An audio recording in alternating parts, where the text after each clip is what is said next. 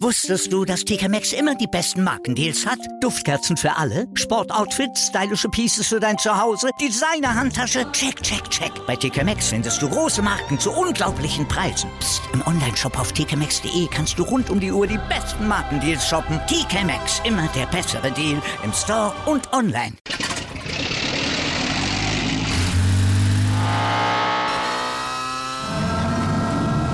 Von 0 auf 100. Aral feiert 100 Jahre mit über 100.000 Gewinnen. Zum Beispiel ein Jahr frei tanken. Jetzt ein Dankeschön, rubbellos zu jedem Einkauf. Alle Infos auf aral.de. Aral, alles super. Anwurf. Der Handball-Talk auf meinsportpodcast.de. Hallo und herzlich willkommen zu einer neuen Folge Anwurf der Handball-Talk bei meinsportpodcast.de. Ähm, wir sind heute nach dem ersten Spieltag der Rückrunde und an meiner Seite ist einmal mehr der liebe Patrick Fritsche. Hallo Patrick. Tag Robin, Tag in die Runde. Die erste Frage an dich, Robin. Äh, ich sehe ein bisschen aus wie, naja, wenig Schlaf. Wir nehmen Montag auf. Gestern ist nicht nur HBL-Spieltag gewesen und die Frauen haben am Wochenende gespielt. Es war auch Super Bowl, deswegen mal kurz Cross-Promo direkt am Anfang, Robin. Hast du gesehen? Bist du wach geblieben? Ich bin topfit für diese Aufnahme. Deswegen, manch einer wird vielleicht unseren werten Kollegen Sebastian Mühlenhoff vermissen. Richtig. Der gute Mann hat rund um die Uhr Football gemacht. Der hat äh, auch mal ein bisschen Cross-Promo Interception Podcast, auch bei meinsportpodcast.de. da ist er heute auch schon wieder nach dem Schauen. Wenig Schlaf war er drin. Ähm, ich habe es nicht geschaut, tatsächlich. Okay, also ich war äh, auch auf mein Haupt. Ähm, in Deutschland wahrscheinlich einer der wenigen, aber bei mir war voller Fokus auf Handball. Das ist stark, das äh, nötigt mir auch Respekt ab. Ich war um sechs im Bett und habe dann auch um zehn wieder normal geschaltet und gewaltet, was ich halt so den Tag über machen wollte. Ähm, entsprechend gut, dass es ein Podcast ist bei uns und kein Vidcast. Ich habe auch Augenringe, aber es war letzter Satz zum Super Bowl. Ähm, rein sportlich für mich einer der besten, die ich bisher gesehen habe. Also das sagt auch das Ergebnis, glaube ich, aus mit 38, 35. Ist ein schönes Handballergebnis auch, ne? Es ist, es ist im Football ein Spektakel und beim Handball ist es auch ein Spektakel. Das ist eine Brücke, da muss ich mal kurz, kurz mal selbst ja. für mich applaudieren. Ja, das ist stark. Das ist stark. so, na, Robin, äh, wir wollen ein bisschen, ein bisschen ist gut über äh, viele Themen vom Handballwochenende vor allem sprechen. Dazu gehört neben dem normalen Wahnsinn bei den Männern und Frauen auch noch ein bisschen Transfergebaren und die Auslosung vom DHB-Pokal bei den Damen, die stand auch an am Wochenende. Und das Coole ist, wir haben schon festgestellt, wir haben ja auch alle noch ein bisschen was nebenbei zu tun. Das geht euch ja da draußen nicht anders von dem kompletten Spieltag habe ich donnerstags vor allem die Konferenz geschaut und viel mitbekommen. Und Sonntag, ganz ehrlich, gestern absolut gar nichts, weil ich äh, auch anderweitig unterwegs war. Aber dafür, Robin, hast du gestern volle Lotte Handball geguckt und warst dafür am Donnerstag voll eingespannt. Das heißt, theoretisch können wir mal ein bisschen hochstapeln, schon müsste perfekt passen. ja, genau. Ich denke, dass wir es perfekt abgedeckt bekommen, was wir hier, was wir hier heute besprechen möchten. Ja. Und unter dem Gesichtspunkt würde ich sagen, Patrick, ja. ähm, fangen wir doch mal an. Ähm, wir hatten jetzt am 19. Spieltag an dem Donnerstag, wie du es schon erwähnt hattest, wo du, äh, wo du zugeschaut hast, wo du im Einsatz warst, äh, hatten wir teils hohe Siege, teils spannende Duelle. Lass uns doch vielleicht irgendwie mit dem spannendsten Duell anfangen und damit auch ausgerechnet da anfangen, wo wir eigentlich beim letzten Podcast aufgehört haben, als wir über den DRB-Pokal gesprochen haben. So. Nämlich nicht mal, nämlich genau vier Tage später, äh, nach dem DHB-Pokal äh, Viertelfinale Lemgo äh, Gummersbach gegen Lemgo, gab es die Partie an besagten Donnerstag noch einmal und es wurde noch enger in der Schwalbe Arena. Aber nimm du uns vielleicht auch mal kurz mit in die Analyse Analyse zu dem Spiel. Genau, also Gummersbach zum zweiten Mal innerhalb weniger Tage gefordert, zu Hause gegen Lemgo Lippe, die Hütte wieder voll, die man kann im Prinzip eigentlich en bloc rausschneiden, was du letzte Woche erzählt hast zum Spiel im DAB-Pokal mit kleinen Nuancen, die sich vielleicht abändern lassen. Es war wieder ein Spiel, was hin und her ging. Es war auch wieder eine Partie, wo eigentlich auch Gummersbach äh, lange geführt hat und eigentlich auch eine gute Partie geliefert hat und dann gegen Ende wieder knapp sich durchsetzen konnte mit einem vor allem starken Finish und vor allem einer starken zweiten Hälfte in meiner Wahrnehmung. Also es war schon so, dass ich das Gefühl hatte natürlich, dass auch Gummersbach wieder was gut machen wollte und dass auch ganz klar, sag ich mal, die, die Prämisse darauf lag, diese Pleite im DHB-Pokal ein kleines bisschen auszumerzen. Ähm, es, ging wirklich, es ging wirklich hin und her. Es ging wirklich, wirklich hin und her. Ähm, von, von Anfang bis Ende eigentlich. Zur Halbzeit stand es 14 zu 16 aus Sicht von Gummersbach mit zwei Toren Rückstand. Und sie haben es dann auch geschafft, wie gesagt, sich vorbeizuschieben. Deswegen, es war, es war wirklich ein absoluter Hickhack von hin, äh, von, von hin und her, genau, von A nach B. Am Ende wieder die ähm, Lemgor, die sich freuen konnten, die das dann, sage ich mal, über die Bühne gebracht haben, in einem sehr engen, sehr knappen Spiel und auch die Analyse nach der Partie fiel eigentlich ein kleines bisschen so aus äh, von Gummersbach wie im DAB-Pokal, dass man eben stark angefangen hat und auch dann, ja, ich bin gerade ein bisschen mich durchs Statistikboard auch graben, ich habe es nicht mehr ganz genau im Kopf, äh, man hatte eigentlich immer so plus drei. Ne? Und das auch in eine relativ lange Zeit in der ersten Hälfte. Und dann gehst du trotzdem mit minus zwei rein in diese Hälfte, wobei du eben noch geführt hast eigentlich bis zur Minute 26,5. Das heißt, dann sind das nach Adam Riesen noch dreieinhalb Minuten und die dreieinhalb Minuten schenkst du halt ein bisschen her und gehst dann halt leider äh, schon mit und im Rückstand in die Halbzeit rein. Aber das war auch wirklich die spannendste Partie in der kompletten Konferenz. Auch die Kollegen von Sky waren da die meiste Zeit drauf, weil es eben wirklich eng war. Es hätte in beide Richtungen kippen können, aber es ist wieder ein bisschen in Richtung von äh, Lemgo gefallen einfach. Und rausheben muss man da ganz klar ähm, Versteinen, 9 von 10. Ja, Bockstarkes Spiel gemacht. Also das war schon wirklich wirklich krass. Und ähm, auf der Gegenseite wieder ein kleines bisschen im Fokus, ähm, wieder Julian Köster, wo wir ja schon ein bisschen beim DRP-Pokal drüber gesprochen haben, verständlicherweise nach der WM die Kraft ein bisschen raus, etc. Es war ein bisschen besser, es waren fünf Treffer aus elf Versuchen. Man hat es ihm trotzdem, finde ich persönlich, wieder angemerkt. Es ist einfach, und das ist wieder kein Vorwurf heute, aber da fehlt ein bisschen was. Und wenn eben Köster fehlt auf Seiten von Gummersbach, äh, dann ist schon mal ist schon mal eine Delle drin im Spiel. So, das würde ich zu der Partie sagen. Ja, was mir hängen geblieben ist, ist von der Partie. Ne? Also ich weiß nicht, ob es jetzt nicht im Endeffekt eine ernst, eine verdiente Punkteteilung am Ende gewesen wäre. Aber ja, Lemgo hat halt diesen, diesen 2,20 Meter. 20. Ich habe keine Ahnung, wie groß er ist. Emil Bullerke, der Schwede, ähm, aus, aus elf Metern äh, feuert er da zehn Sekunden ja. vor Ende irgendwie diesen, diesen Freiwurf also, rein. Wie, ne? wie er den da einstrahlt, beziehungsweise er musste den Wurf, er musste den Wurf nehmen, also er hat den letzten Pass bekommen und musste abschließen. Ja. Und äh, das war, also. Pff, ich weiß das nicht, was auch, ich sagen. Das ist war, unglaublich. Ne? Ich habe die Lemgoer ja dann am Samstag gesehen. Die haben ja Samstag schon wieder gespielt. Ne? Die haben ja jetzt drei Spiele innerhalb von sieben Tagen gehabt, die Lemgoer. Die haben gegen Magdeburg jetzt am Samstag auch noch gespielt. Ne? Also wir können ja zwei Lemgoer Spiele besprechen, sage ich mal. Ja.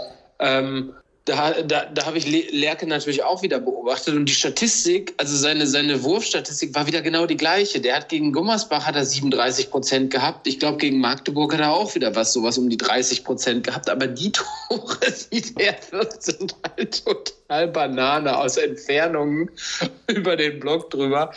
Und der Bewegungsablauf, das ist bei, ich weiß nicht, also da könnte man stundenlang drüber reden, aber ich finde, bei Emil Bullerke wirkt das alles irgendwie noch so ein bisschen Staxig habe ich das Gefühl. Das ist ein ganz interessanter Spieler und ich glaube, dass wenn Florian Kermann den so richtig, naja, mal in Spur bekommt, sage ich mal, ins Rollen bekommt und der sicherlich vielleicht auch noch ein paar technische Mängel abstellen kann, die er hat, dann kann das ein richtig, richtig großes Ding werden für ihn. Das ist so ein bisschen. Und dann kann das ein richtig Spiel, spannender Spieler werden. Ja, das ist so ein bisschen wieder äh, unterwegs eine andere Sportart, äh, Fußball. Das ist so ein bisschen Lemgo Thomas Müller. Das ist ja, so total. am rumstarksten und, so, und trotzdem funktioniert es am Ende des Tages. Ja, ja, äh, dann lass uns doch mal abdriften gerne in das erste Sonntagsspiel. Dann übergebe ich den Ball an dich. Ja, voll.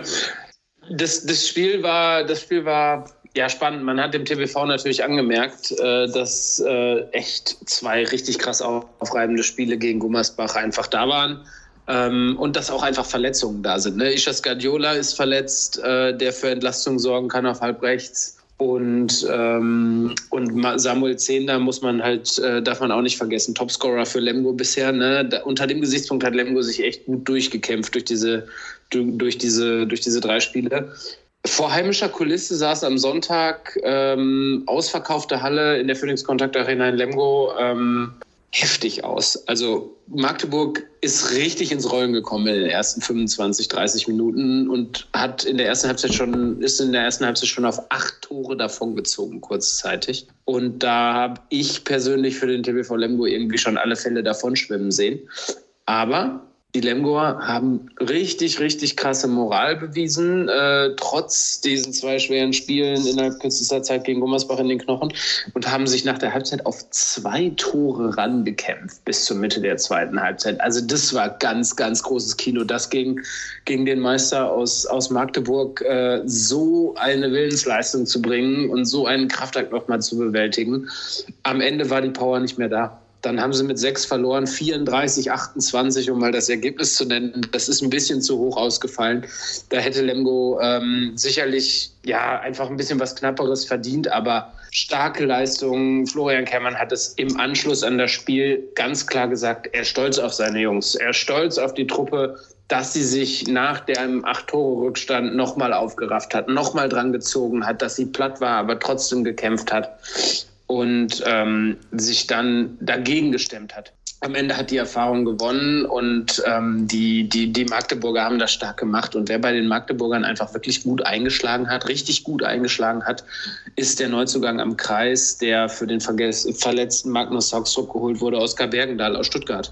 Oskar Bergendahl aus Stuttgart hat in der Abwehr brutal gut gespielt, direkt im Mittelblock da gewesen, vorne 100 Prozent verwertet Tim Hornke rechts außen 100 Prozent, Philipp Weber Rückraum Mitte bzw. Rückraum links 100 Prozent Quote.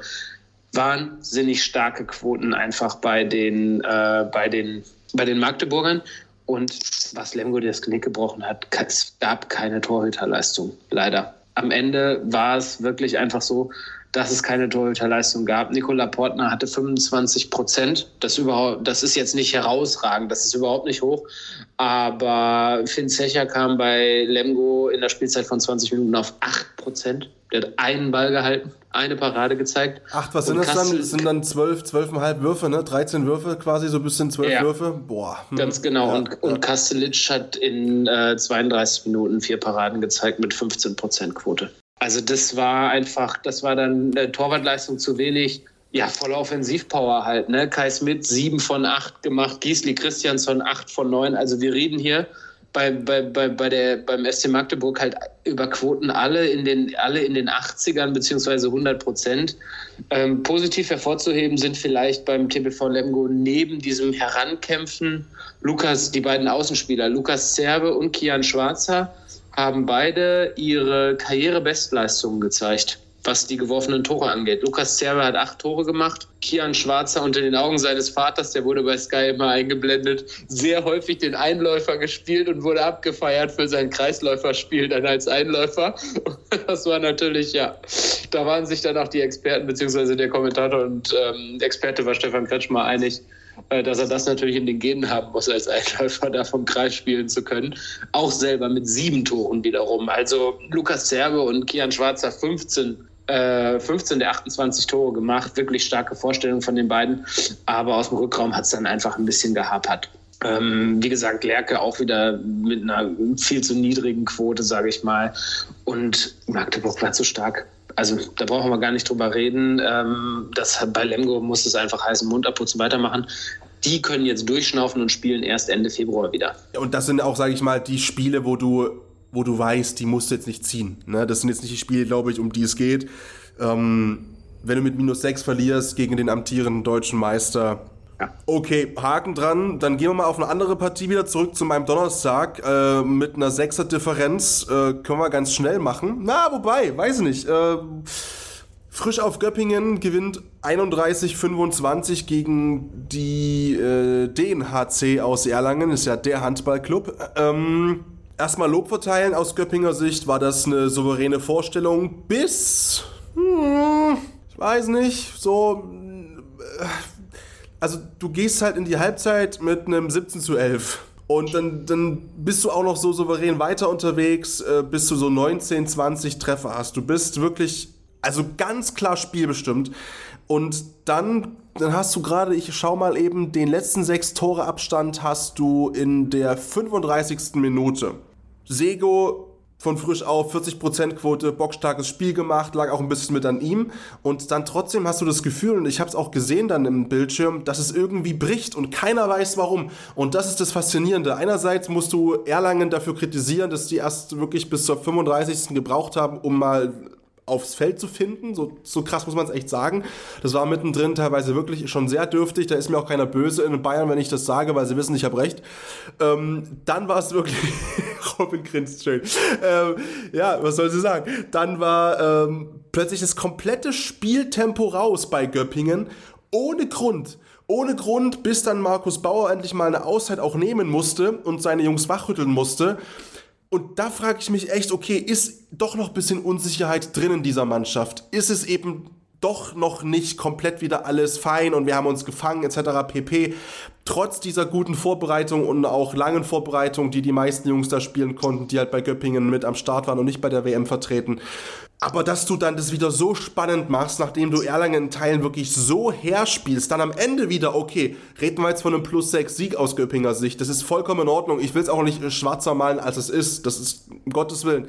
Aber dieser Dip in der Mitte war so unglaublich krass und so, also nicht nur, also es war dann wo ich mir die Frage stelle, warum? Also das war dann von 0 auf 100 ganz destruktiver Handball, da ging gar nichts mehr, Unkonzentriertheiten, technische Fehler waren am Start ohne Ende. Also da hast du eben auch das Glück, dass dann, sage ich mal, ein äh, Marin Sego dann wirklich einen sehr guten Tag hat und da einfach äh, 40 Prozent, 41 Prozent sind fairerweise fast schon aufgerundet hinstellt. Aber in Summe, mh, mm, ja, zufriedenstellender Sieg aus Göppinger Sicht, aber das sind 10 Minuten, die waren das war halt wirklich ein Einbruch. Und das darf so nicht passieren, ohne es jetzt schlimmer zu machen, wie gesagt, als es ist am Ende mit einem Plus-6-Sieg. Finde ich persönlich. Ich weiß nicht, wie du das siehst. Äh, Göppingen für dich gefestigt schon oder? Ohne das Spiel gesehen zu haben und einfach mal einen Blick auf die Tabelle werfend, ähm, war der Sieg natürlich total wichtig. Jetzt sind sie sechs Punkte wieder vom, vom, vom Abstiegsplatz entfernt, äh, sechs Punkte Vorsprung auf die auf die GWD aus Minden, ähm, auf dessen Spiel wir gleich auch noch zu sprechen kommen. Ähm, ja, super wichtig, so einen Auftakt hinzulegen mit neuem Trainer. Ähm, Marcel Schiller ist wieder am Start nach Verletzungen. Ja. Ne? Ich glaube, dass das auch für die, äh, für, für, nicht für die GWD, sondern für Göpping äh, extrem wichtig ist. Der ist einfach so eine Identifikationsfigur. Mr. 100% zuverlässig von dem, vom 7-Meter-Strich einfach. 5 und 8 hat er ähm, gemacht insgesamt. Ja, alle 7 Meter, genau. 7 Meter hat er wieder alle getroffen. Ähm, das, das, wird, das wird denen gut tun und ähm, ich glaube, dass Göppingen mit dem Abstieg und diesem Abstiegskampf auch nichts mehr zu tun hat. Die werden jetzt, äh, die werden jetzt Punkte sammeln und dann wird das Thema da unten, dann wird das Thema da unten gegessen sein. Aber diese, diese, diese zehn Minuten, weiß ich nicht, die kriegen sie sicherlich auch noch raus, wenn sie mehr Selbstbewusstsein bekommen, glaube ich, und wieder ins Siegen reinkommen. Deswegen war der Sieg jetzt natürlich dafür auch wieder wichtig, weil wir brauchen nicht darüber reden, dass Göppingen natürlich den Kader hat, um ganz woanders mitzuspielen. Wusstest du, dass TK Maxx immer die besten Markendeals hat? Duftkerzen für alle, Sportoutfits, stylische Pieces für dein Zuhause, Designer-Handtasche, check, check, check. Bei TK Maxx findest du große Marken zu unglaublichen Preisen. Psst. im Onlineshop auf tkmaxx.de kannst du rund um die Uhr die besten Markendeals shoppen. TK Maxx, immer der bessere Deal im Store und online. Wieder live von ihrem Toyota-Partner mit diesem Leasing-Auftakt. Der neue Toyota Jahreshybrid. Ab 179 Euro im Monat. Ohne Anzahlung. Seine Sicherheitsassistenten laufen mit. Und ja, ab ins Netz mit voller Konnektivität. Auch am Start die Toyota Team Deutschland Sondermodelle. Ohne Anzahlung geht's in die nächste Runde. Jetzt los sprinten zu Ihrem Toyota-Partner. Ja, die, die, das ist ja, also wie gesagt, da hat sich ja, sage ich, also die, die Grundfesten, die Grundpfeiler äh, auch im Vergleich zur letzten Saison ähm, sind ja auch noch viele da. Also das, ja, das, das absolut, ja, absolut. und, und was, was Göppingen natürlich in die Karten gespielt hat und ähm, vielleicht übernehme ich dann einfach mal wieder, dann spielen wir uns den Ball einfach wieder zu mit Sonntag. Göppingen hat in die Karten gespielt, dass der, dass der TVB Stuttgart ähm, ja im Endeffekt nichts Zählbares aus einem unglaublich starken Spiel mitgenommen hat.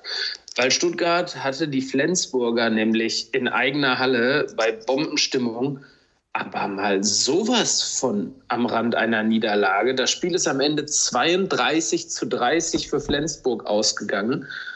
Jetzt kannst du sagen, es ist vielleicht ein enges Spiel gewesen, dass die Flensburger dann am Ende irgendwie souverän gewonnen haben. Pustekuchen.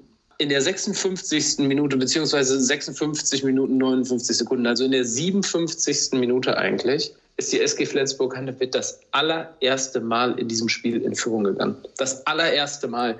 Das ist so, das ist Handball so bitter einfach. Ne? Du musst halt nur ein einziges Mal führen in diesem Sport in 60 Minuten und dann hast du halt diese zwei Punkte sicher und hast gefühlt den Spielverlauf auf den Kopf gestellt. Aber Stuttgart hat wirklich, wirklich großartig gespielt. Also da ist auch ein Ruck durch die Mannschaft gegangen, glaube ich, in der Vorbereitung auf diese Rückrunde und hat teilweise mit vier Toren geführt, ähm, sogar mit fünf zwischenzeitlich, aber konnten es einfach nicht, ja, konnten es am Ende nicht irgendwie konservieren, sage ich mal. Natürlich steht dann bei der SG Flensburg-Handewitt auch einfach unglaublich viel Erfahrung auf dem Platz. Da stehen fünf Weltmeister im Team. Jetzt haben die alle nicht so viel Spielzeit bei der WM gehabt, brauchen wir nicht drüber reden.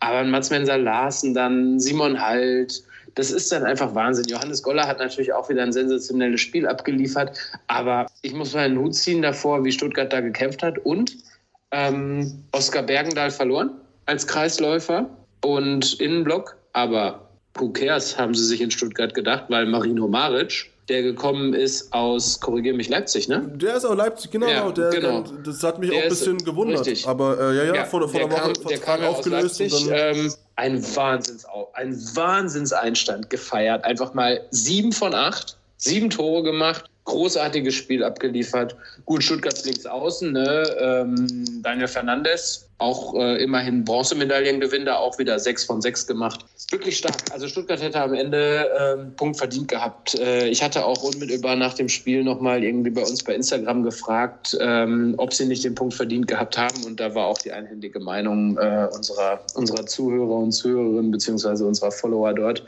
dass es so, dass sie definitiv einen Punkt verdient hätten. ich muss mal kurz dazu sagen, dass äh, Fernandes äh, mir auch die einzigen wirklichen erfolgreichen Punkte geliefert hat, übrigens in der Fantasy League. Ähm, um das nochmal Ja. kurz zu erwähnen.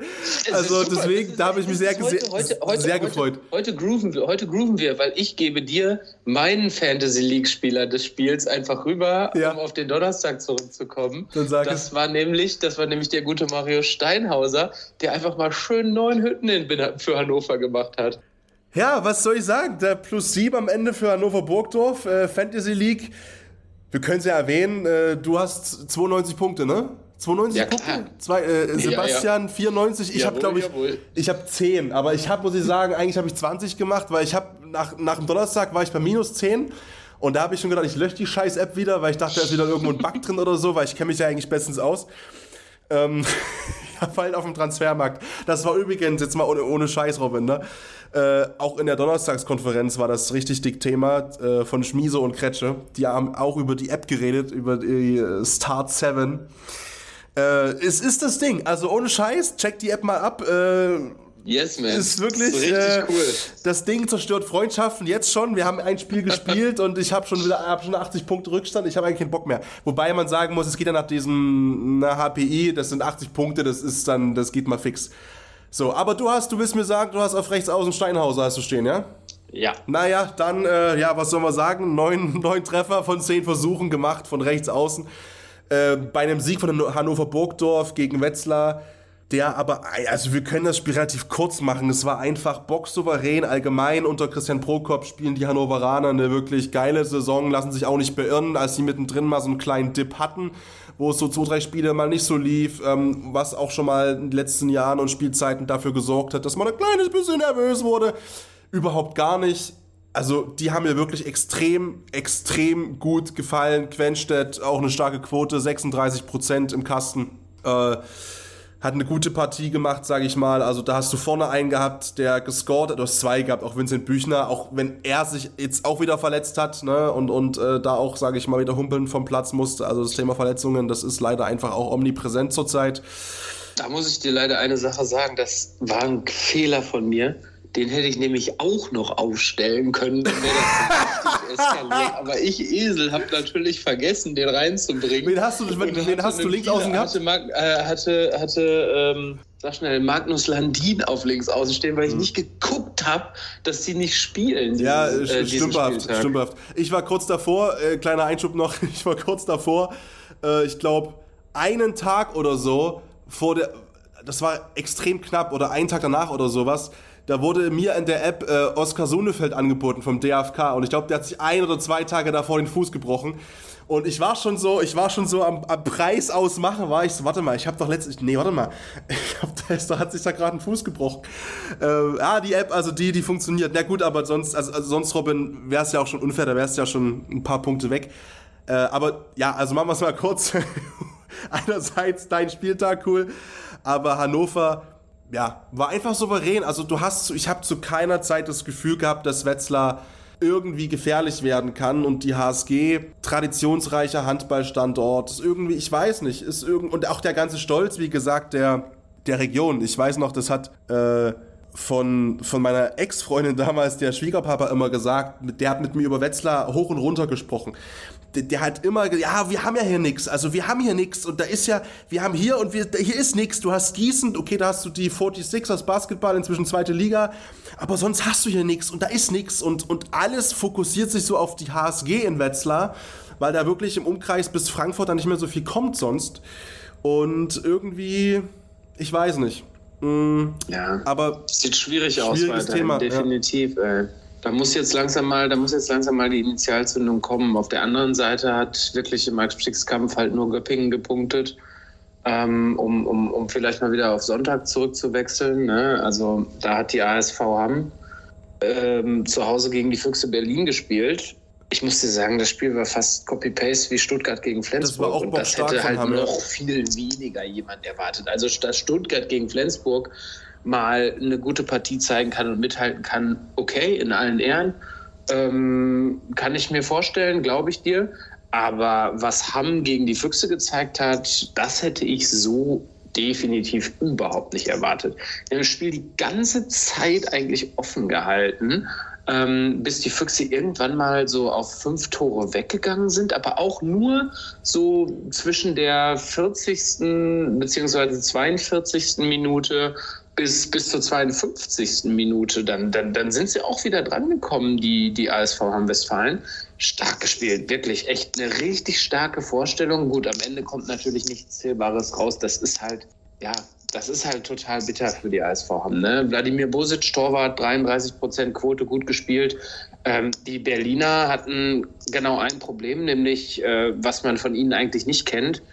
Milo Saveljev ist eigentlich der beste Torwart diese Saison, wenn ich mich recht erinnere. Ich glaube, Simic von, den, von, von der MT Melsung hat die meisten Paraden und Milo Saveljev hat die beste Quote bisher.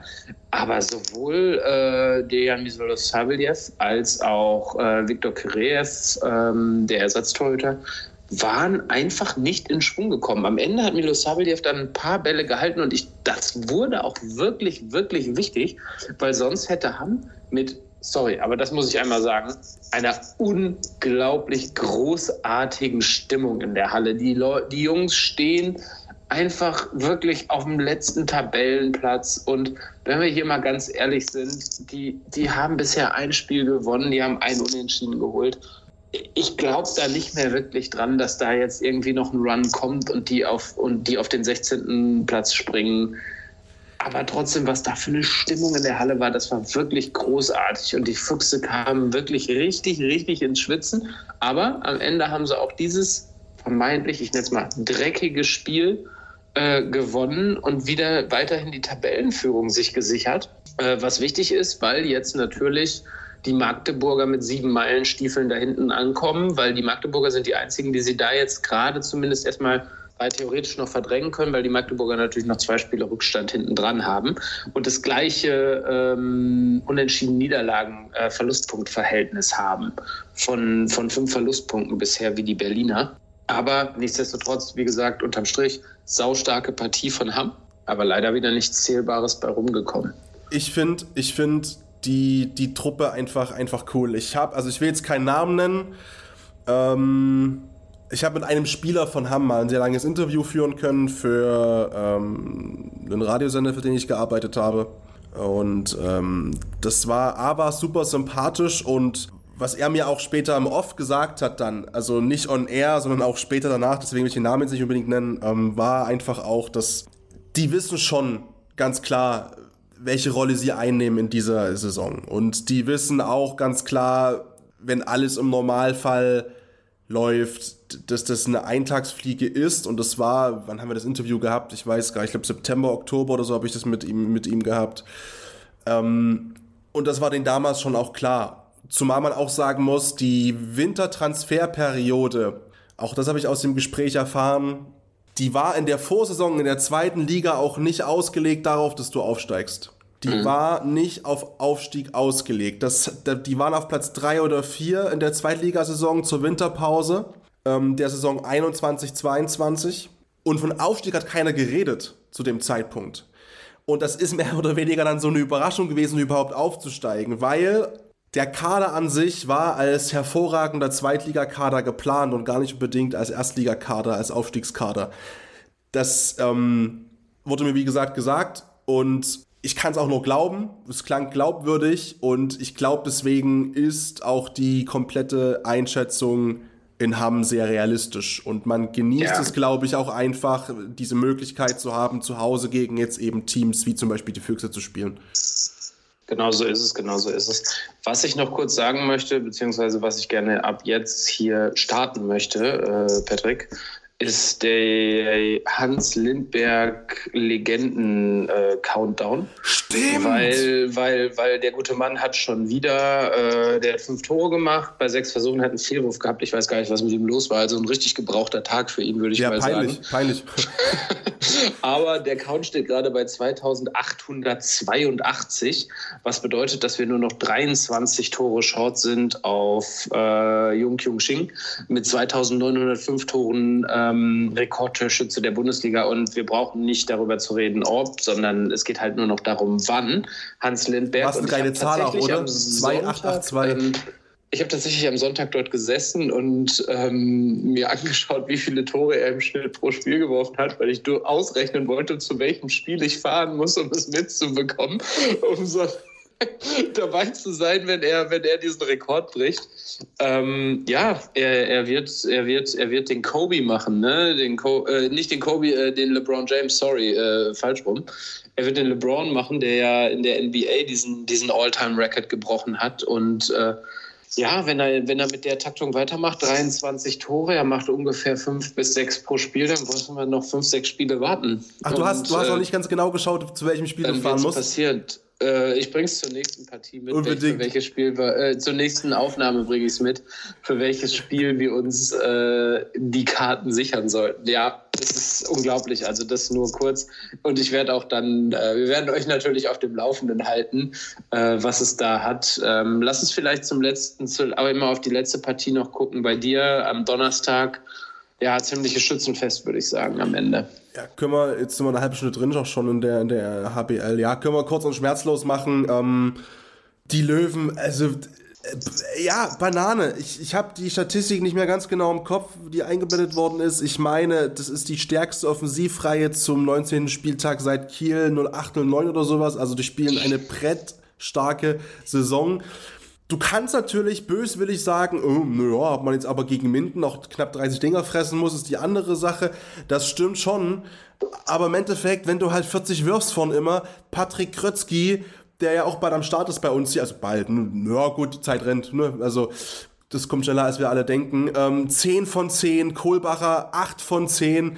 Das, das, ja, so, und dann, dann, dann mach mal irgendwas, ja, auf der, also es war einfach ein wieder offensiv einfach wild. Minden, auch Total. diese kämpferische Leistung, die du beschrieben hast von Stuttgart und Hamm, die möchte ich dabei Minden auch keinesfalls irgendwie äh, kürzer definieren. Aber auf der Gegenseite war halt einfach wieder eine, ja, eine, eine Schaum vom Mund Mannschaft. Das, das kann man nicht anders sagen. Also ich, das ist irgendwie, es ist schon krass. Und dazu kommt, dass du hinten drin einen Appelkrähen hast mit 54 Prozent, der dir 19 Dinger wegnimmt ja, da ist halt irgendwann auch vom hinten irgendwo, ja, wo auch dann die, die Grenze des Machbaren mit der individuellen Klasse auf der Platte erreicht. Der hat 19 Dinger gehalten, aber mitten hat trotzdem 29 Buden gemacht. Da kannst du dir ja schon wieder vorstellen, was das für ein Handballspiel ja. war, wie es da hin und her ging. Ey, da konntest du ja gar nicht mehr hinterher gucken. Das waren ja wahrscheinlich wieder Angriffszyklen von so 15 Sekunden oder so.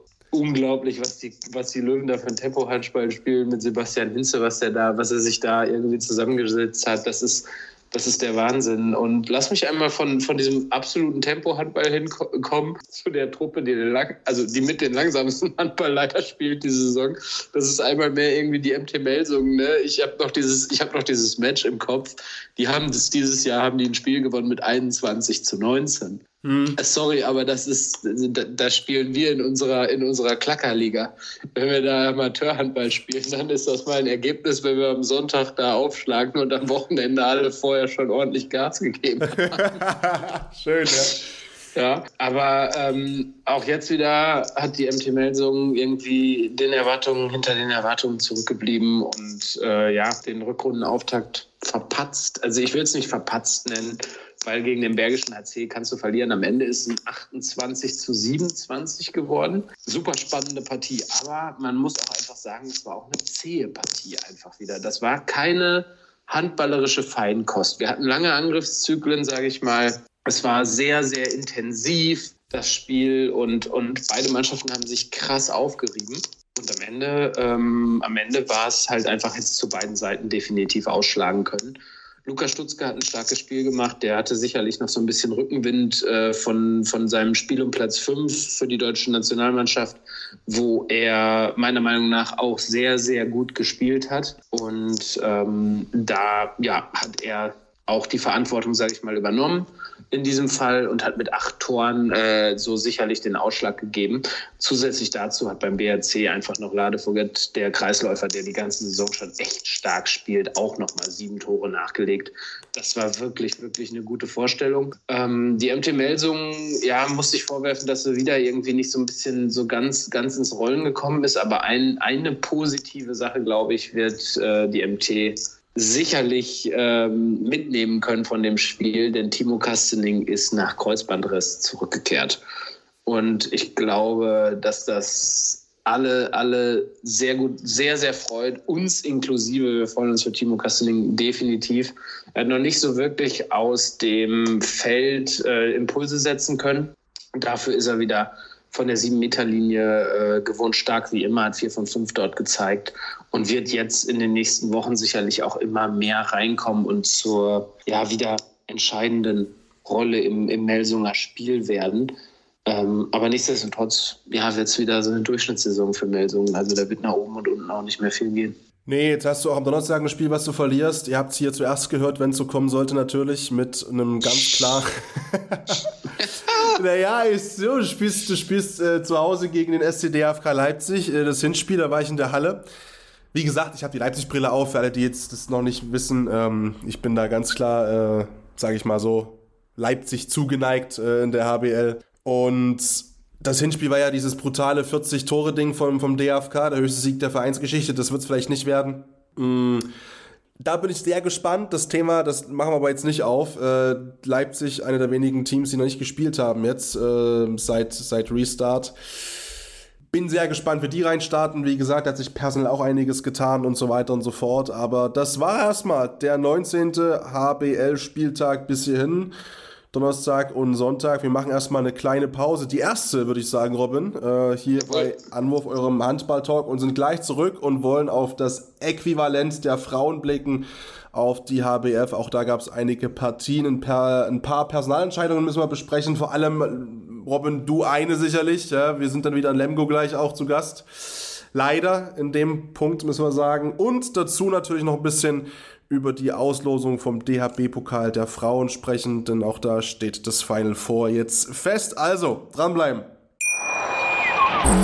Wieder live von Ihrem Toyota-Partner mit diesem Leasing-Auftakt. Der neue Toyota Jahreshybrid. Ab 179 Euro im Monat. Ohne Anzahlung. Seine Sicherheitsassistenten laufen mit. Und ja, ab ins Netz mit voller Konnektivität. Auch am Start die Toyota Team Deutschland Sondermodelle. Ohne Anzahlung geht's in die nächste Runde. Jetzt los zu Ihrem Toyota-Partner.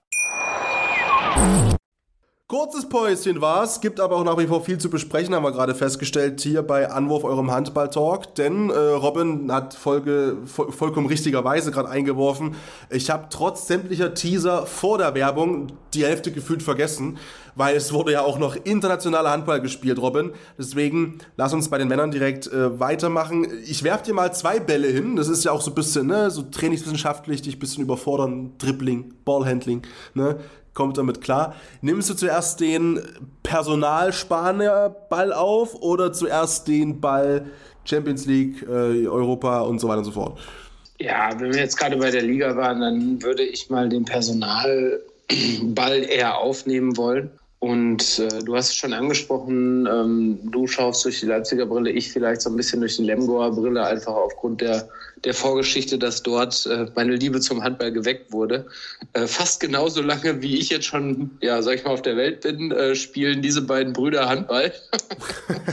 Wir reden nämlich von Isias und äh, Gideon Gadiola die leider Gottes den TBV Lemgo Lippe zum Saisonende verlassen werden. Ähm, die beiden sind 38 Jahre alt und haben einfach so krasse Karrieren. Gideon Guardiola vielleicht noch ein bisschen mehr als sein Bruder. Ähm, Gideon Guardiola gerade erst wieder äh, bei der Weltmeisterschaft die Bronzemedaille mit den Spaniern gewonnen. Der steht ja auch dort immer noch auf der Platte, ist bei Lemgo einfach ähm, auch Dauerbrenner gewesen und Isias Guardiola und Gideon Guardiola sind jetzt schon ähm, seit, seit Ewigkeiten gefühlt beim TVV. Ähm, Isias Guardiola tatsächlich schon seit äh, 2017, 18. Ähm, kam damals von Erlangen und äh, drei Jahre später kam Gideon Guardiola von den Rhein-Neckar-Löwen äh, nach Lemgo. Ähm, beide werden am Ende über 100 Spiele gemacht haben für den TBV. Und klar, haben dann zusammen natürlich 2021 mit dem DAB-Pokalsieg einfach Geschichte geschrieben in Lemgo. So nach der großen, glorreichen Zeit äh, in Lemgo, mit, wo es der TBV Deutschland war, den so viele sicherlich noch in Erinnerung haben, 2006, 2007. Ähm, ja, haben die beiden wieder eine, eine, eine Ära, sage ich mal, geprägt und wurden mit sehr, sehr warmen Worten verlassen, äh, beziehungsweise nicht verlassen, sondern verabschiedet. Und ähm, ja, Lemgo kann ihnen viel, hat ihnen viel zu verdanken und äh, sie haben Lemgo, glaube ich, auch viel zu verdanken, dass die Karriere noch mal so lange gefühlten zweiten Frühling erlebt hat.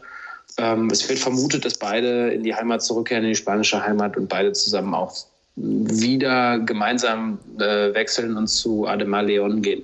Und äh, ja, ich fand es einfach schön, die in der Bundesliga gesehen zu haben, weil ähm, gerade Gideon Guardiola für mich ein unglaublich kluger Handballer ist. Der hat das Spiel durchgespielt. Also der hat verstanden, vorne, ja, vorne, ja, vorne, vorne als Kreisläufer, aber noch viel, viel mehr hinten in der Abwehr.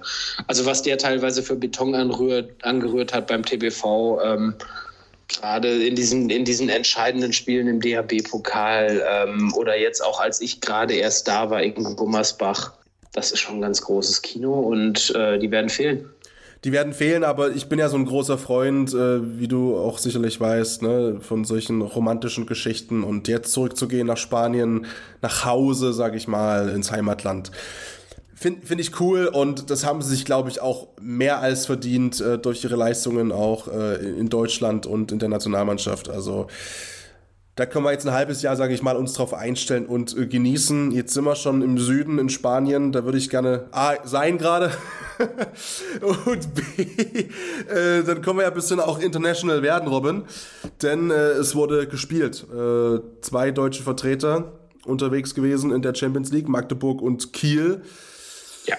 Die einen, naja, ich sag mal so, die Laune ist bei beiden nicht überragend, obwohl die Kieler gewonnen haben. Magdeburg hat verloren. Kiel hat sich aber auch den nächsten Sieg wieder mal, wir haben das Thema oft angerissen nach der WM schon, sich wieder mal durch, jetzt hätte ich fast gesagt, ein menschliches Opfer, so martialisch nicht, aber erkauft, sage ich mal, schwer. Ja, es ist, es ist so bitter. Einfach Niklas Eckberg hat ein sensationelles Spiel abgeliefert, hat hinten, als es nochmal eng wurde, auch wieder wie immer mit seiner unglaublichen Erfahrung den Sieg da gesichert. Und dann hat er sich bei einer Abwehraktion, wo er, sage ich mal, einen Camper verhindern will, ähm, Stand jetzt, also ist bestätigt tatsächlich von, von den Kielern äh, Außen- und Innenband gerissen. Also auch dann wieder erstmal raus für mehrere Wochen jetzt. Ähm, am Ende, klar, am Ende haben die Kieler zwar ähm, echt einen super wichtigen Sieg eingefahren gegen, ähm, gegen Kielce vor allem Dingen. Das Team, gegen das der THW Kiel, das war mir auch gar nicht so bewusst, die längste Sieglosstrecke hatte von allen Vereinen, sage ich mal, in Europa. Seit Gegen kein 2000, Team- 2011 war der letzte Sieg. Äh, ich glaube, Genau, 2011, gegen, das waren kein Team hatten jetzt sie so lange nicht mehr gewonnen. zwölf Jahre. Ähm, ja. weiß ich nicht. Ich glaube, das würden sie eintauschen gegen einen gesunden Niklas Eckberg. Ähm, und auf diesem Wege gute Besserung natürlich an ihn. Lass uns ganz kurz auf das Spiel gehen. Ähm, Kiel hat sensationell eine, eine wirklich sensationelle erste Halbzeit gespielt. Ich glaube, mit acht Toren Führung in die Halbzeit gegangen. Zur zweiten Halbzeit sogar auf zehn Tore weggezogen. Und wenn du zehn Tore weg bist, kann mir keiner erzählen, dass dann nicht auch im Kopf so ein bisschen dieses Gefühl ankommt, egal wie krass du spielst, auf welchem Niveau. Das Ding hast du in der Tasche und das hat man bei Kiel gesehen. Äh, Kielce kam wieder ran, ähm, hat natürlich auch klar einfach eine starke Truppe, aber der THW hat das dann, hat sich das dann äh, nicht mehr die Butter vom Brot nehmen lassen und einen super wichtigen Sieg eingefahren um in der Champions League auch äh, ja, das natürlich gesteckte Ziel Final Four erreichen zu können. Ähm, nicht ganz so erfolgreich ähm, lief, es, lief es bei Magdeburg. Äh, die Magdeburger haben in Polen verloren, bei Wisla Plock.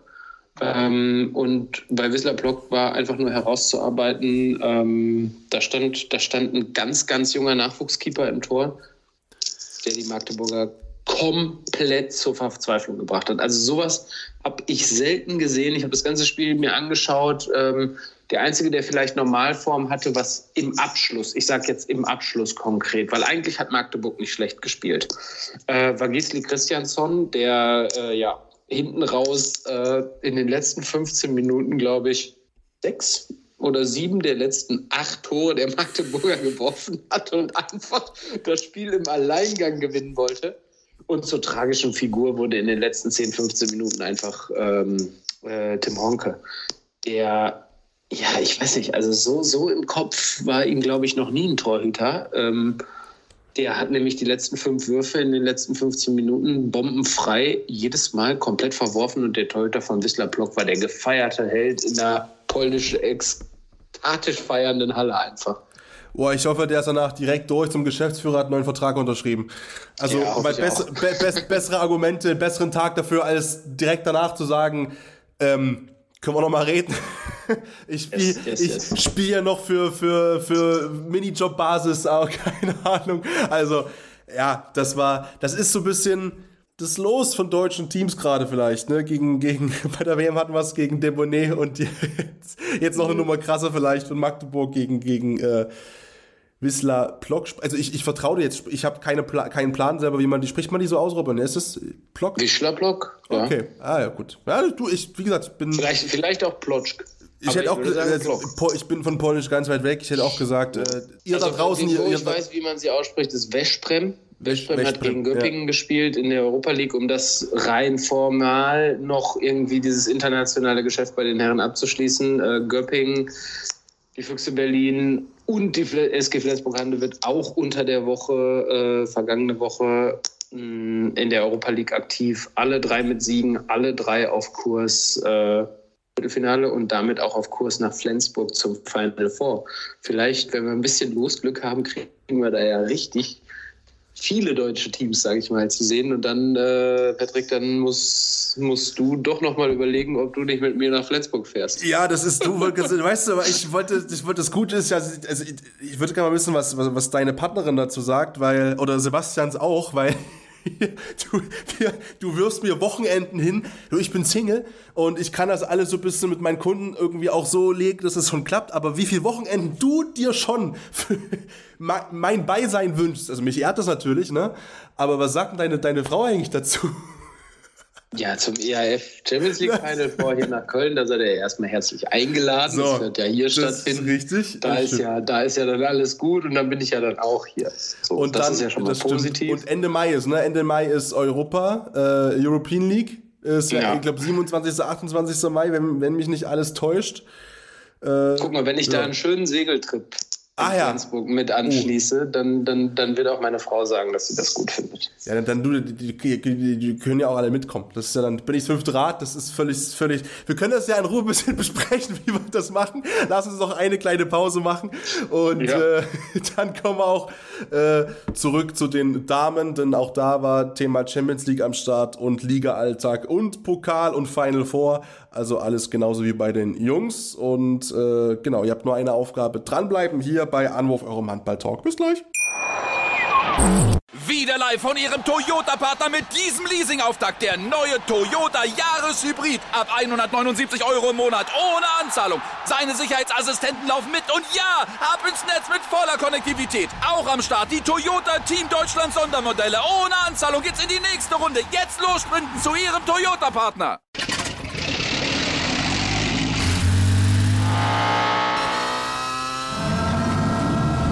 Von 0 auf 100. Aral feiert 100 Jahre mit über 100.000 Gewinnen. Zum Beispiel ein Jahr frei tanken. Jetzt ein Dankeschön, rubbellos zu jedem Einkauf. Alle Infos auf aral.de. Aral, alles super. So, alle Wochenendpläne bis Sommer 2024 sind in Sack und Tüten bei Robin und mir. Da können wir uns auch weiter über das alltägliche Handballgeschäft unterhalten. Und das wollen wir jetzt noch machen im letzten Teil bei den Damen, denn natürlich haben auch die wieder gespielt und haben auch wieder teilweise Ergebnisse geliefert, wo man sich nicht sicher sein kann, ja, es könnte auch ein High-Scoring-Game im Football sein. Ähm, zum Beispiel Metzingen kommen wir drauf zu sprechen. Äh, Samstag und Sonntag wurde in der HBF gespielt, in der Bundesliga bei den Damen. Dazu internationales Geschäft haben wir mit, äh, mit Robin, genau. äh, weiß Robin Bescheid. Und natürlich haben wir auch hier äh, die Auslosung vom DHB-Pokal auch da. Die Partien, lass uns doch, Robin, vielleicht gleich erstmal international bleiben und dann sozusagen die Brücke bauen von vor der Werbepause rüber zur Champions League der Damen. Ja, Champions League der Damen ist äh, auch ein High-Scoring-Game zu Ende gegangen. Äh, Bietigheim hat ja die Pflichtaufgabe gegen, gegen das punktlose Schluss, Schlusslicht von Barnik Most erfüllt mit einem beeindruckenden 47 zu 25 Sieg. Also das sind, das sind 22 Tore äh, Vorsprung, sage ich mal. Das ist, da, da gibt es gar nichts dran auszusetzen. Nur das einzige Problem ist, dass es am Ende leider in diesem Dreiervergleich, also ne, wir hatten ja in den letzten Wochen immer schon darüber geredet, dass diese Gruppenkonstellation sehr, sehr gefährlich werden könnte noch für Bietigheim genau so ist es jetzt geworden. Der Dreiervergleich mit den punktgleichen Teams von Krim, äh, Mercator Jubiliana und Tabellenzweite, äh, die, die, beim Tabellenzweiten aus Bukarest gewonnen haben. Ähm, und Brest-Bretagne, äh, da hatten dann die SG-Frauen aus Bietigheim das Nachsehen und sind als Tabellensiebter ausgeschieden, trotz Sonders sensationellen Vorstellungen. Aber ganz ehrlich, Patrick, 12 zu 6 Punkte die hatten äh, nach vier Spielen, hatten die, ähm, nee, nach fünf Spielen, sorry, nach fünf Spielen hatten die Bietigheimerinnen 9 zu 1 Punkte. Und dann gehen sie mit 12 zu 16 Punkten raus, sorry, aber wenn ihnen dann wirklich im zweiten Verlauf dieser Gruppenphase die Luft ausgeht, dann ist es einfach ärgerlich, aber auch irgendwie hat es dann nicht gereicht. So, dann, dann, dann weiß ich nicht, dann muss irgendwo noch ein dreckiger Sieg einfach her, weil von der, von, von der Qualität her, so wie die Bietigheimerinnen diese Saison spielen, wäre das absolut drin gewesen. Und so viele Matchbälle, ne? Markus Gaugel, Cheftrainer der Bietigheimerinnen, hat es am Ende auch gesagt, wir hatten so viele Matchbälle, aber konnten keinen davon nutzen. Dann ist es halt einfach so. Ähm, ja, es ist halt super ärgerlich, aber dann geht die Champions League jetzt einfach, dann geht die Champions League jetzt einfach weiter ohne die Bietigheimerinnen und äh, alle Augen im internationalen Geschäft ruhen auf der, Euro, äh, auf der Europa League, weil da haben wir äh, mit zwei Teams echt noch, ja, unsere, die deutschen Aktien sind da noch echt gut im Spiel, denn äh, der Thüringer HC konnte sich da auch wieder beeindruckend mit 31-21 gegen Praktiva Wack aus Ungarn durchsetzen. Und die Dortmunderinnen haben da äh, sich auch mit einem 28-21 Sieg äh, gut, äh, mit einem 32-24-Sieg, sorry, äh, gegen Molde Elite aus Norwegen, vorzeitig fürs Viertelfinale qualifiziert, was die Thüringer vorher ja schon geschafft hatten. Genau, und äh, THC jetzt sogar auch als Gruppensieger steht also auch fest. Also genau. da ist, glaube ich, ähm, alles absolut im Soll, alles absolut im Lot.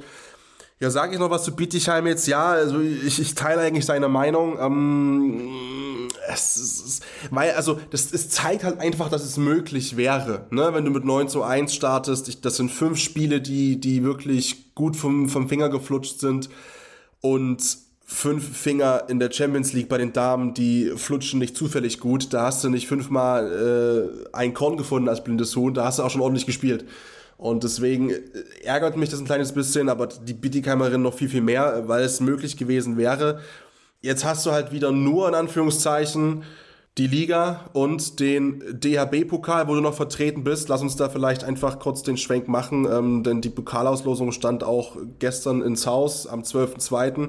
In der Partie, Robin, die du so abgefeiert hast, bei den Männern zwischen Stuttgart und Flensburg, da hat der Geschäftsführer vom TVB, der Jürgen Schweikart, mitten in der Halbzeitpause mal in den Lostopf gegriffen und hat da ein bisschen rumgezaubert. Rausgekommen aus dem Hut sind die Partien der HSG Bensheim-Auerbach gegen Oldenburg und die TUS Metzingen trifft auf Bietigheim. Finde ich ein bisschen schade. Hätte ich mir das Finale gewünscht. Ähm, Metzingen gegen Bietigheim. Mm, aber das ist eben jetzt das eine Halbfinale in diesem Final Four, was dann am 1. April-Wochenende, glaube ich, steigt. Ähm, also auch darüber habe ich noch frei, by the way, ne? Wenn du, wenn du mir noch ein Wochenende, ey, komm, ich komm. Da, da, da wird der Sebastian dich definitiv also, begleiten. Äh, ja. An dem Wochenende kann ich tatsächlich ausnahmsweise mal nicht. Ah ja. Ein Event, auf das ich aber noch hinweisen möchte, ist das auf kommenden Sonntag, äh, Sonntag ist es, glaube ich, nämlich äh, da möchten die äh, Handballerinnen aus Dortmund den nationalen Zuschauerrekord beim Damenhandball aus, von 1997 brechen. Der steht aktuell bei 8700 und bisher sind schon 6500 Tickets verkauft. Also alle, die Zeit, Bock und Lust haben, äh, ab nach Dortmund am Sonntag äh, da kann Dortmund nämlich den Gruppensieg festmachen in der Europa League. Und ähm, ja, wir werden gegebenenfalls auch vor Ort sein. Ja, das haben wir jetzt schon mehrmals, mehrmals äh, formuliert, aber das ist natürlich auch unser Anspruch immer, da möglichst oft irgendwie irgendwo am Start zu sein. Ähm, und gerade da, wenn es richtig scheppert, das ist ja dann so, das, das schreit immer nach mir, ne, wenn es richtig scheppert. Apropos, Robin, richtig scheppern, dann lass uns doch über die äh, Spiele in der HBF sprechen, dann äh, direkt den Elefanten im Raum thematisieren. Das ist für mich ganz klar die Partie, wo es richtig gekracht hat zwischen Metzingen und den Bad Wildungen Vipers. Metzingen 42, wieder mal über 40 Buden gemacht. Äh, die Vipers mit 28 auch, ja, äh, pff, also du liegst halt zur Halbzeit schon mit, mit 10 hinten, okay, wird dann noch mehr, aber ich sag mal so, du machst aus Vipers Sicht in der ersten Hälfte machst du halt neun Tore. Neun Tore ist, ist halt einfach, sorry, wir wissen die auch, nicht, nicht. Dass du dann noch 21 machst im zweiten Durchgang gegen Metzingen, das natürlich auch dann wieder Tempohandball spielt und komplette Hakiri aufmacht, weil sie es auch können, weil sie wissen, das Ding ist eigentlich durch, sei dahingestellt. Ähm, aber war eine, war eine wilde Partie ich sag mal so, Metzingen auf Platz 5 und da sich auch, sage ich mal, ein bisschen, ja, schon eingebaut und sich gemütlich gemacht, ähm, punktgleich. Naja, gar nicht gemütlich gemacht, ne, sondern Chance genutzt irgendwie. Ja, dadurch, nee, dass, ja. dadurch, also, dass, genau. dass Blomberg-Lippe ne, gegen Buxtehude war Topspiel. Ähm, Topspiel hat gehalten, was es verspricht. Ähm, nicht was die Tore angeht, sondern was die Intensität angeht. Das war nämlich ein ziemlich fieses Kampfspiel. 11-11 zur Halbzeit, 21-21 zum Ende. Wenn wir von, von, von, von, von Tempo-Handball sprechen, ist es hier Abnutzungskampf gewesen eher. Ähm, das war eine krasse, das war eine krasse Partie. Ja, und Metzingen hat sich, ist da schön mal zwischengestochen und ähm, hat einen richtig, richtig guten Lauf einfach gerade und schwingt sich irgendwie auf. Dann doch nochmal so Angriff Best of the Rest, ne? weil Bietigheim, Thüringen und Dortmund spielen da wieder einfach ihr eigenes Ding weg und, und Metzingen will da jetzt aber mal irgendwie äh, ja, Best of the Rest mal voll angreifen. Und Metzingen und hat noch ein Spiel weniger als der Rest. Ja, okay, das Spiel findet gegen Bietigheim statt, aber wie gesagt, ne, weiß er nicht, äh, ja. wie, ich will, um Gottes Willen, also das, das, Bietigheim die Saison noch komplett ernst nimmt und so und gerade jetzt auch diesen, das klingt immer so böse, aber ich glaube halt schon, dass du in Bietigheim natürlich das Double als, bei allem Respekt, aber als Trostpreis empfindest, was nicht heißt, dass du das irgendwie äh, leichter nimmst. Die sind da, glaube ich, jetzt auch zähnefletschend unterwegs. Nein, überhaupt nicht. Also Aber das ist halt einfach so. Ich habe es gerade angesprochen. Ne? Bietigheim hat Sachsen-Zwickau 37-25 besiegt. Dortmund hat Union Halle-Neustadt 28-21 und der Thüringer HC gegen Oldenburg 36-27. Das sind alles keine knappen Ergebnisse. Und die drei marschieren da vorne einfach komplett weg. Und ja, da, da, hat irgendwie keiner im Moment wirklich großartig Chancen. Das ist spannend untereinander. Aber das war es dann irgendwie auch so, ne? Ich, ich, weiß nicht, ich weiß nicht, was da. Klar, Bietigheim ist noch weiter weg irgendwie da vorne an der Spitze. Spannend ist es halt einfach nur ultra spannend. Es ist einfach nur im Abstiegskampf so, ne? Wo, wo, wo, wo wir ja irgendwie schon über die Sportunion Neckars-Ulm ewig in drei Tage gesprochen haben. Die sind jetzt irgendwie gefühlt von, von, von den Toten wieder auferstanden und haben, haben ihr, haben, ja, ihr, ihr Herz gepackt und gesagt, so, das können wir nicht machen, so eine Saison hier spielen. Und haben jetzt gegen Weiblingen zweites Spiel in Folge gewonnen, sind dadurch äh, runter vom Abstiegsrang. Und das war aber auch wirklich, ne? Also, im Abstiegskampf von einem Pflichtsieg zu sprechen, das ist äh, rein sportjournalistisch, ja, schwierig. Wir sind ja aber auch Infotainer, deswegen ist es schon mal okay. Es war einfach auch ein Do-or-Die-Spiel. Das haben wir ja letzte Woche schon thematisiert, dass das ganz klar die Partie ist, wo du halt musst, wo Weiblingen auch musste und wo Weiblingen auch nochmal plötzlich hätte die Chance gehabt, um hier wirklich nochmal ein bisschen, haben sie nach wie vor, aber das plötzlich mal ganz schön würzig noch zu gestalten. Jetzt schiebt sich Neckars-Ulm eben auf 12, Halle Neustadt auf 13. Ähm, ein Punkt liegt zwischen den beiden, dann kommt fünf Punkte lang nichts und dann kommt Weiblingen auf der 14. Aber ähm, wichtig, ja, jetzt vier Punkte geholt aus zwei Spielen, 14 Punkte. Mhm wir haben es ja schon oft besprochen. Also es geht hier um nicht mehr als einfach diese Saison zu retten. Das klingt krass, aber es ist halt einfach so. Da ist im Endeffekt ist es dann auch egal, ob du Platz 11 oder Platz 12 hast am Ende der Tabelle. Das, die Saison ist verkorkst und verhunzt ohne Ende. Die Klasse musste halten, dreckig und irgendwie. Und das war ein Spiel in die richtige Richtung. Äh, plus 4 gegen Weiblingen sagt auch, finde ich, viel aus. Weil ich glaube, also ohne jetzt die Weiblinge, wie gesagt, äh, diskreditieren zu wollen, aber das natürlich war der, der Neckars-Ulm-Anspruch eigentlich zu sagen, letzte Saison oder vor Saisonbeginn, ja, es gibt Aufsteiger, die musst du einfach wegprügeln. Sorry, aber, ne? Ähm, die Weiblingerinnen haben es gut gemacht. Mhm.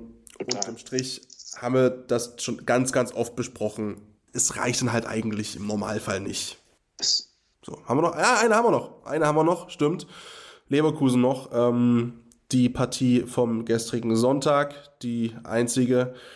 Leverkusen. Genau, da hat die HSG Bensheim aber auch mit Leverkusen gleichgezogen. Ne? Chance genau. genutzt, in Leverkusen gewonnen.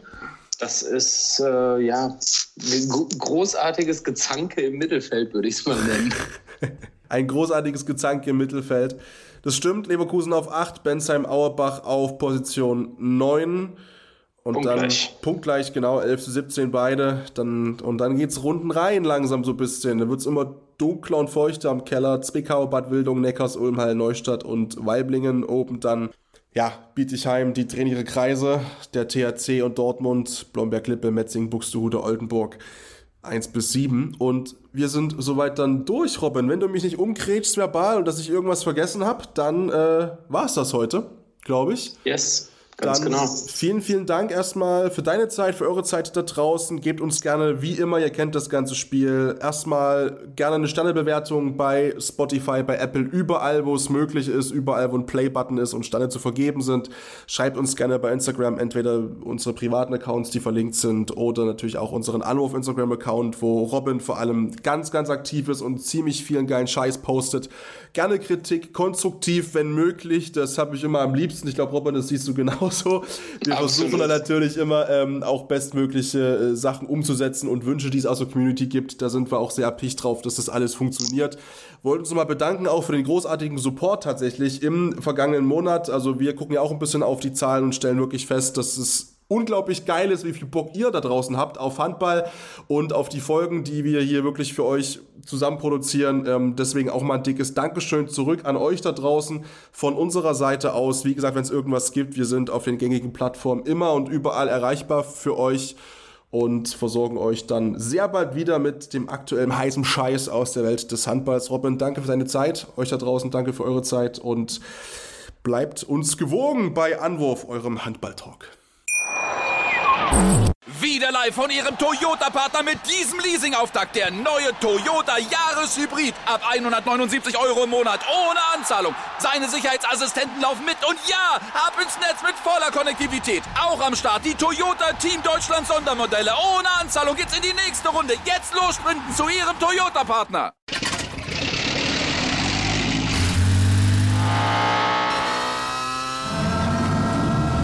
Von 0 auf 100. Aral feiert 100 Jahre mit über 100.000 Gewinnen. Zum Beispiel ein Jahr frei tanken. Jetzt ein Dankeschön, rubbellos zu jedem Einkauf. Alle Infos auf aral.de. Aral, alles super. Anwurf.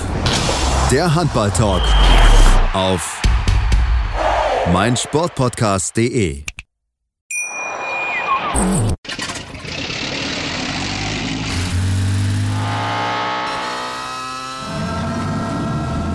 Von 0 auf 100. Aral feiert 100 Jahre mit über 100.000 Gewinnen. Zum Beispiel ein Jahr frei tanken. Jetzt ein Dankeschön, rubbellos zu jedem Einkauf. Alle Infos auf aral.de. Aral, alles super. Ich habe mich natürlich schockverliebt, weil die war wirklich ganz, ganz klein. So begann die Mensch-Hund-Beziehung zwischen Christina und Tierschutzhund Frieda. Und wie es danach, nach dem ersten Moment der Verliebtheit, so weiterging und welche Klippen es danach zu umschiffen galt, das hört ihr in der neuen Ausgabe von Iswas Dog, dem Podcast für harmonische Mensch-Hund-Beziehungen. Ist was, Dog? Mit Malte Asmus. Überall, wo es Podcasts gibt.